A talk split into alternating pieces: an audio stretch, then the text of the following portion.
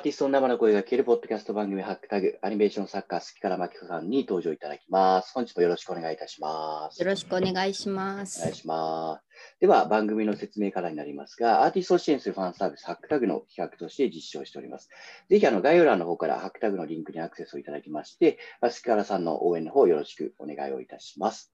よろしくお願い日します。が第2話はい。というところになりますが、第1話目で、えっと作家になるきっかけの中で、まあ、その非常に手間のかかる手法とかも用いながら、あの作品作りをされているというところで、私自身もちょっとすみません、あの素人で全然知識がないんですけども、うん。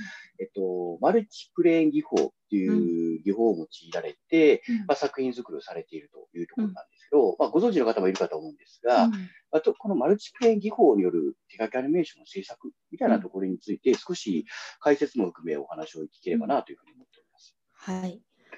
えっとですね、マルチプレーンっていうのは、まあ、そもそも日本のアニメーションとかも全部マルチプレーンで作られてたんですよ。あ、そうなんですか。そうなんです。へディズニーが考案したって考えたって言われてるんですけども、ーはい。まあ、要はその絵を分解して円形、中形、近形っていうふうに分解してですね、まあ、うん。背景とキャラクターと手前にある何かとかっていうふうにはいまあ分解してでその絵に奥行きを出すための装置なんですね。へえ。あ、そうです。3つのレイヤーでね。そうそうそうそうそう。まあ立体感が出るってこと。うんうん。あーなるほど。まあ真上から撮影するんで、はい。その円形は遠くでちょっとぼやけたりとかっていうふうに、そのまあカメラのそのぼかしの具合とかでこう奥行き感を出すっていうための装置なんですけども、それを使っているロシアのユーリ・ノルシュテインっていう作家が もうありがとうございます。もう今、もう全く記憶ないな。はいはい。いやもうすっごい巨匠なんでこれはぜひえなんかいやいもう勉強、勉強して。勉強してください。もう一回聞いて、もう一回聞いて。はいえユーリ・ノルシュテインっていうメモっておきますね。って言ってください。はい。なんかあの、はい。はい、イメージ検索したら多分いろいろ出てくるんでもうその、はい。ちょちょっと動いてるとこはまあぜひ見てほしいんですけど、はい。はい。どっかで見れるのかなまあイメージだけでも見てもらったらうんすごいんですよ作り込みが。こ もうう。こう。ど、ど、ど、もどう、どう。なんかねその私とはちょっと違う作り方で要はうん切り絵のキャラクターを少しずつこう動かして撮影していくっていう技法なんですけど、別の物体である切り絵をちょっとこう動かして前進させていくとか、そうそういうそうですね。簡単に言えば、まあはいはい。はい。口顔の表情とかこう伸びる手が伸びるとかは置き換えたりはするんですけど、はい。でもその人の顔とかをの場合にそのパーツがすパーツの数がすごくてえー、もうほんと生きてるようにしか見えないっていうき 切り絵で。切り絵でええなんかももううめっちゃ見たくなってきました。うん今見たらちょっとごいですよ帯域が悪くなるんで、画像悪くなるんですけど。ええそうなんですか。はい、もうそれその人の作品ノルシュテインの作品を見て、もうほんとすごい鳥肌立って、ええちょっとこれをこのこれはこれをやってみたいっていうそそれ出会いはどこやったんですか？大学の時ですねあなんか。大学、うん。大学の時にまあいろいろ見まくってる中で出会った一人っていう感じなんです。けど、それって確か1話目でお伺いした、その、なんか3年、はい。え3年生ぐらいでしたっけ？あの、うんアニメーシションの、まあ、はい。課題みたいなので、その後にいろいろ見て出会った。ああ、うん。なるほど。でなんか、そのそのその当時ってねなんかアニメーションの本って全然なかったんですよ。技法書って。えで私あのデザインの大学やし、教えてくれる人もいないしっていうので、うん。その唯一出てたノルシュテインのなんか本を買って、なんかちょちょっとしかない写真なんですけどノルシュテインスタジオのー、はい。写真を見て、なんはい。かどうやらなんかガラスを積層させてるぞとかっていう。自分なりに映像とか読んで分析していたんで。どう作ってるか。研究者みたいになってますね。それえー。でそれをやっていて、なんか、ノルシュテインがその切り絵をちょっとずつ動かしてるとかっていうのはあんまり分からなくって、えー、わからないレベルなんですね、逆に言うと。そうなんですよ。へー。で私はまあ結局それを全部置き換えてうん。ちょっとね言葉で言うと難しいんですけど、うん。まあ、要は鳥が飛んでるとかっていうのを作るときに、そのノルシュテインの場合はちょっとずつこうちなんかこう切り絵になってるものをこう伸ばしていったり、まあ、大きい動きの時は置き換えるんですけども、はいはい。その全部は描かないっていう感じなんですけど、はいはいはい私はいはその鳥が飛んでる形とかっていうのをうん全コマ描いたんですよ。はい。でそれを労力 10倍ぐらいかかりそうですね。でそれをこう置き換えていくっていう技法になったっていう。そうなんです。マルチプレインという技法の中で、その、モルシーンさんがやってるやつをうん自分なりにこう読み解いたときに、それを全部自分で書くっていうスタイルに確立したっていう。うん、確率とかまあたまたま間違えただけですけ 間ど違えたもうもう一生戻れないみたいなスタイル。でもやっぱね書く方が動きの幅はやっぱまあ広がるのは広がるんですよ。ああ、なるほど。うん、大きななんていうかな。やっぱその一つの決まった形のものをちょっとずつ動かすってなると、それなりに制約が出てくるけど、うん、うん私の場合はもうとにかく動画でパラパラ漫画で最初こう動きを作ってっていう形なんで、うんだからまあまあ結果としてそっちの方が自分に合ってたっていうことなんですけどね。なるほど。え今、こういったマルチプレインでも一般的な、技法としては一般的な制作技法。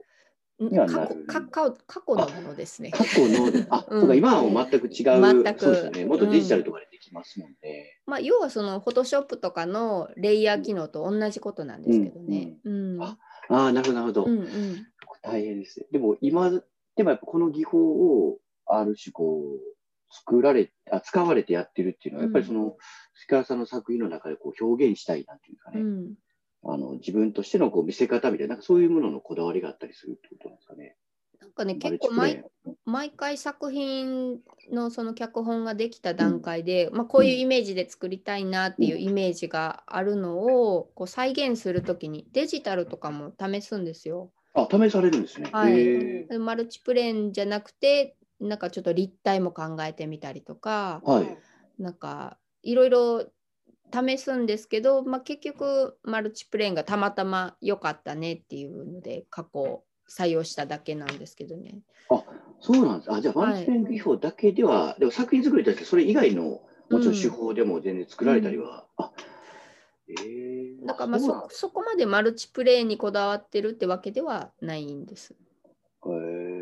ちなみにマルチプレインで書くものと、まあ、うん。描かれたものと、うん。そのまあ一般的に別で、まあ、デジタルとかでうんうん。作られたものって、なんかうん。感覚的には、今僕ちょっと画像見て見比べていないからあれなんですけど、うんなんかうんどういう伝わり方の違いがそのあるんですかね。その。なんかねやっぱり不思議なんですけど、はい。空気を取るじゃないですか。見えないけど絵とカメラの間に空気があって、あまあそそうですね。まあうん。実際そう挟まりますもんね。でなんかこう、はいはい。デジタルでバシッと1枚のその静止してる状態の絵をと、あのそれをはめてみるのと、うん。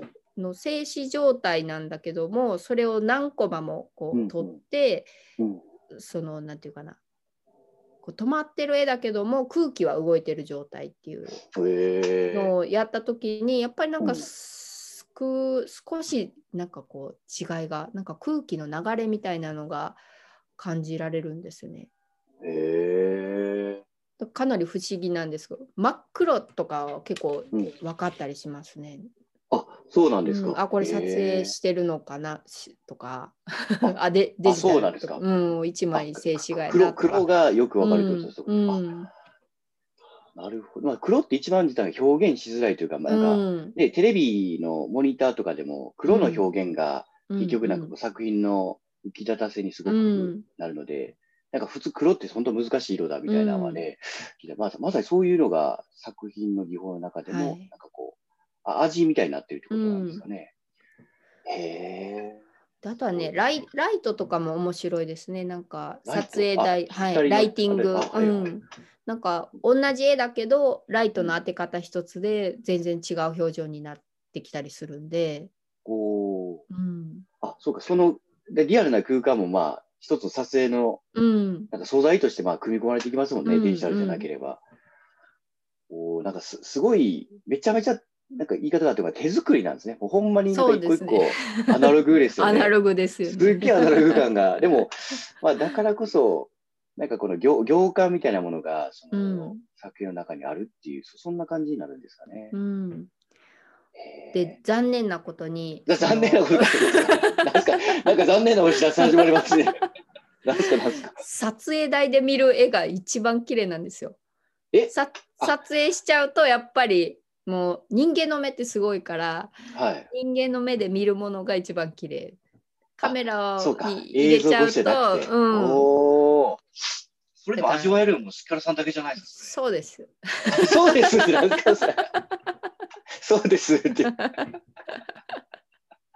あでも本当にそれ作家さんしか本当つ見れないですよね。うんえそれ見ようと思ったらなんか見れる方法あるんですか？例えば行ってうん、なんかこうバーって動かしてるところ本当にリアルに見たら楽しめるっていうこと楽しむ楽しいだから一回なんか撮影してる時とかになんか皆さん来てもらえたらいいそれめっなともちゃ良く思ってまないですか？す。あそれめっちゃ良くないですか？